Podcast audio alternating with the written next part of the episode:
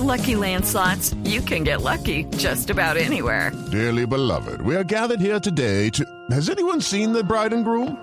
Sorry, sorry, we're here. We were getting lucky in the limo and we lost track of time. No, Lucky Land Casino, with cash prizes that add up quicker than a guest registry. In that case, I pronounce you lucky.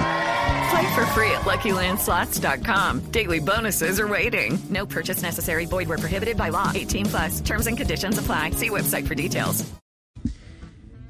Bueno, Eduardo, Señor. hablemos de, de regiones, ¿le parece? De cómo quedaron los resultados por regiones, porque creo que el Pacífico, eh, que compone en cuatro departamentos, Chocó, Valle, Cauca y Nariño, fue bastión para el triunfo de Gustavo Petro. Las cifras son evidentes, casi dos millones y medio de votos le pone la región Pacífico a Gustavo Petro. Imagínense usted, en el Chocó Petro gana con el 81%, en el, en el Cauca con el 79%, en Nariño con el 80% y en el Valle con más del 63%.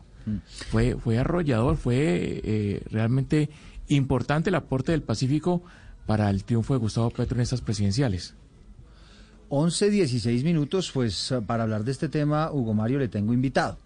Se llama Alejandro Sánchez, él es profesor del programa de Ciencias Políticas de la Universidad Javeriana en Cali y es una persona evidentemente muy calificada para hablarnos del comportamiento de los votantes en esa zona del suroccidente del país que fue sin lugar a dudas clave para la victoria de Gustavo Petro. Profesor Sánchez, bienvenido. Muchísimas gracias por la invitación, encantado de estar con ustedes y pues de seguir hablando, cosa que no pararemos de hacer en un par de semanas de, de estas elecciones. Bueno, profesor Sánchez, ¿usted, ¿usted cómo explica que en algunos municipios, casos de Inviquí, casi el 99% de los votantes hubiesen eh, elegido a Gustavo Petro? Eso, ¿Ese comportamiento a qué obedece? Bueno, digamos, y, podemos incluso ir más allá, hubo 28 municipios en la, en la subregión donde, donde la votación por Petro fue de más del 90% y 85 municipios con más del 80% de los votos por el candidato, lo cual pues nos habla de dos cosas muy interesantes. Por un lado, la consolidación de esa, de, esa línea de ruptura que se venía expresando ya desde la primera vuelta, es decir, las zonas donde Petro, que incluso en las encuestas eran muy claras, ¿no? Donde Petro era y esa candidatura era la fuerza dominante, pero además una cosa muy interesante y es que, contrario a lo que había pasado en otras elecciones, en años anteriores, en esta zona del Pacífico colombiano la gente votó más en la segunda vuelta que en la primera, y eso no pasaba en elecciones anteriores.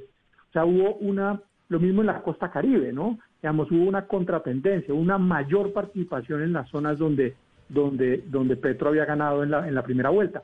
Eso, insisto, no pasó, no pasó la vez pasada y es, es muy interesante. O sea, cómo lograron movilizar a esos nuevos votantes, ¿no? A esa gente que no, que usualmente en elecciones anteriores, digamos, se reducía el entusiasmo, no, esta vez aumentó el entusiasmo y la gente salió a votar. Cosa que nos ayuda a entender un poco por qué, por qué Rodolfo pues no logró capitalizar, digamos, lo que, lo que se suponía iba a capitalizar. Profesor Sánchez, uno en este momento se pregunta, claro, usted nos está diciendo coyunturalmente qué es lo que ha sucedido y que vimos unas fotos muy impresionantes, muy bonitas de traslados a, sitios eh, de, de, votación desde lugares muy lejanos, pero uno se preocupa, se preocupa, no, se pregunta por qué el suroccidente eh, de Colombia tiene ese pensamiento, tiene esa, ese comportamiento electoral, esas ideas tan fuertes de izquierda. ¿Cuál es la historia que hay detrás de ese comportamiento que se ha dado a través del tiempo? Sí, es, es, difícil temáticamente identificar qué movilizó a la ciudadanía porque pueden ser muchas cosas, pero hay dos temas en los que yo creo que se ha manifestado de manera consistente esta región del país. Uno, las expectativas que se construyen en torno a la paz. O sea, desde el plebiscito de 2016 era muy claro que en esta zona del país la esperanza de lo que se puede construir en materia de paz Yeah. Judy was boring. Hello. Then Judy discovered chumbacasino.com. It's my little escape. Now Judy's the life of the party. Oh, baby, Mama's bringing home the bacon. Whoa. Take it easy, Judy. The Chumba life is for everybody. So go to ChumbaCasino.com and play over 100 casino style games. Join today and play for free for your chance to redeem some serious prizes. ChumbaCasino.com. No purchase necessary. Void where prohibited by law. 18 plus terms and conditions apply. See website for details. Digamos, la, la posibilidad de tematizar, de poner en la agenda pública temas relacionados con desigualdad, con pobreza, ha sido, ha sido muy importante en la región.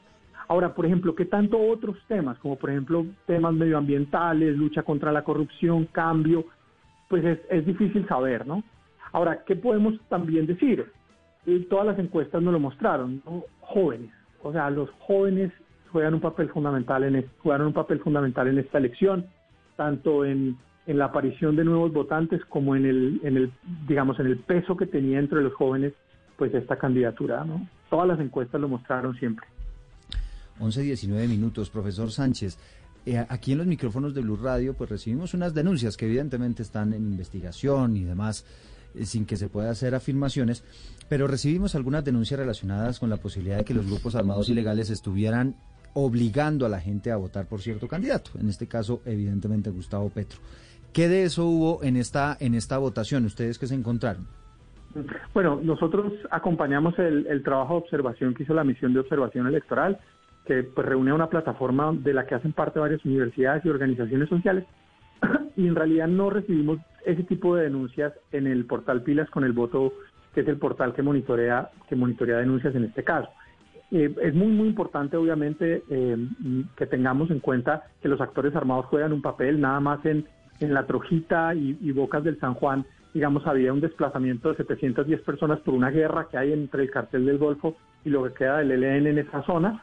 Eh, es decir, juegan un papel en las elecciones. Casos de presiones indebidas es muy importante monitorearlo. Eh, han existido en el pasado, sin duda, y, pues, digamos, me alegra que, la, que el tema esté en investigación para aclarar, pues, qué fue lo que pasó. Será un asunto, pues, que le pediremos a la MOE que pregunte en las próximas eh, comisiones en las que se revisará qué pasó en las elecciones. Sí, le pregunto ahora por el comportamiento de los electores en la ciudad de Cali, el profesor Sánchez. ¿Qué pasó en Cali? Porque hace un año la ciudad estuvo bloqueada, eh, fue destruida en parte por las protestas violentas del paro nacional, eh, paro que muchos asocian con el petrismo, y a pesar de eso, Petro en Cali casi que duplica en votación a, a Rodolfo Hernández eh, el pasado domingo. ¿Qué pasó en Cali? Sí, bueno, yo, creo que la, la, lectura que uno debe hacer de la, de la violencia que, ocurrió en la ciudad en el marco del paro, pues digamos tiene, tiene, múltiples aristas y cómo se tradujo eso política y electoralmente el paro, em, pues yo creo que quienes pudieron capitalizar un poco el descontento que se expresó en el marco del paro, pues fueron las, digamos, las, las fuerzas opositoras a, al, al gobierno actual yo creo que ahí hay, una responsabilidad muy clara en la forma como el gobierno nacional y, ciertas élites de la ciudad manejaron el paro. Yo creo que la, digamos, la respuesta militar que se le dio inmediatamente fue un grave error de cálculo, eh, tanto político, que solo acentuó, digamos, la polarización en su momento y, y un poco explica también el descrédito de ciertas ciertas opciones políticas en la ciudad. Y creo que eso, ese análisis crítico, muy importante que lo hagan, digamos, los actores que en su momento propiciaron que esa fuera la forma como se enfrentara la situación. 11 de la mañana, 22 minutos. Quiero, tengo una pregunta final, señor Sánchez. Yo me imagino que usted ha analizado ese mapa de Colombia, de cómo votó. Y el mapa es muy impresionante, ¿no? Porque se ve claramente cómo toda la región Caribe, toda la costa pacífica y todo el suroccidente del país, e inclusive parte del, del suroriente de Colombia, votó por Gustavo Petro y la parte central de Colombia votó por Rodolfo Hernández, siendo una islita pequeña Bogotá, que evidentemente aquí hubo una ventaja muy grande del candidato Gustavo Petro. ¿Usted qué lectura le da a esa votación, el hecho de que en las costas eh, hubiese ganado Gustavo Petro? Sí, digamos que eh, se está repitiendo el mapa en varias elecciones. Creo que es, digamos, Bogotá es una islita, pero una islita enorme con muchísimos votantes. Eh, yo creo que si uno revisa los datos en detalle, uno se da cuenta de cómo, por ejemplo, Rodolfo nunca logró, digamos, como apropiarse del, grueso de los votos de Fico, sobre todo en las ciudades, por ejemplo. Él, sí tiene unos repunte en el centro, en, el, en la zona rural muy importante, pero en las ciudades ese repunte es muy, muy pobre, incluso es muy, muy pobre en Medellín, en Pereira, en Armenia, donde, donde digamos, Fico había logrado logrado, logrado ganar y, Rodolfo como que no logra absorber esos, esos votos de ese descontento contra Petro. Y de hecho incluso Petro crece en, en muchos lugares del centro. O sea, de ese centro donde Rodolfo ganó, donde tuvo más votos, pero donde si uno compara primera y segunda vuelta, hay muchos municipios donde, donde Petro sigue creciendo. Y el crecimiento de Rodolfo es mucho más, mucho más, digamos, la curva de crecimiento es mucho más, mucho menos pronunciada, ¿no? Crece mucho menos de lo que se hubiera esperado. Claro. Alejandro Sánchez, profesor del programa de Ciencias Políticas de la Universidad Javeriana de Cali, le agradecemos enormemente este, este contacto. Yo tengo aquí una, una pregunta final que se me acaba de ocurrir, es, es, es una que me han hecho muchas personas y es, bueno, había dicho Gustavo Petro que necesitaba conseguir un millón y medio de votos para ser presidente, al final consiguió más de tres con relación a la, primera vuelta de las elecciones presidenciales. ¿Eso lo atribuye básicamente a que hubo mucho votante nuevo o a qué se atribuye? Bueno, no, eh, es difícil, digamos, votó la gente, la gente de las zonas donde Petro era mayoría, salió a votar mucha más gente de la que ha votado en, primera vuelta. Pero además Petro fue capaz de movilizar los votos, votos en la zona del centro, donde él no ganaba, pero, pero donde logró aumentar, digamos, su votación de manera importante. Su competidor no logró, digamos, movilizar esos votantes que habían buscado otras opciones en primera vuelta en zonas como Medellín, Armenia, Pereira, digamos, zonas muy, muy, muy, muy, muy proclives a votar por Fico en la primera vuelta, ¿no? Entonces yo no lo atribuiría solo a los jóvenes, sino... Ahora, siento también que ellos lo tenían muy claro, que las, las encuestas que ellos estaban manejando y las declaraciones que daban sugerían que ellos habían identificado algo, unas tendencias más o menos claras. Claro, yo quisiera preguntarle por la clase media. ¿Se puede decir que la clase media de Colombia le dio el voto a Gustavo Petro? Judy was boring. Hello. Then Judy discovered ChumbaCasino.com. It's my little escape. Now Judy's the life of the party. Oh, baby, Mama's bringing home the bacon. Whoa, take it easy, Judy. The Chumba life is for everybody. So go to ChumbaCasino.com and play over 100 casino style games. Join today and play for free for your chance to redeem some serious prizes. ChumbaCasino.com. No purchase necessary. Void where prohibited by law. 18 plus terms and conditions apply. See website for details. No sabría, no, no, no, lo, no lo tendríamos. Es muy difícil, por ejemplo, pensar Bogotá, ¿no? Eh, y, y habría que ya entrar al microdato ya para empezar a ver en los puestos de votación. Incluso ese análisis creo que conviene que lo hagamos para Cali, ¿no? Para ver dónde está exactamente la votación. Uno pensaría que por toda la ciudad, pero, pero sería muy interesante poder verlo y eso sí lo podemos hacer muy rápido. Bueno, profesor Sánchez, le agradecemos este contacto. A ustedes, muchas gracias.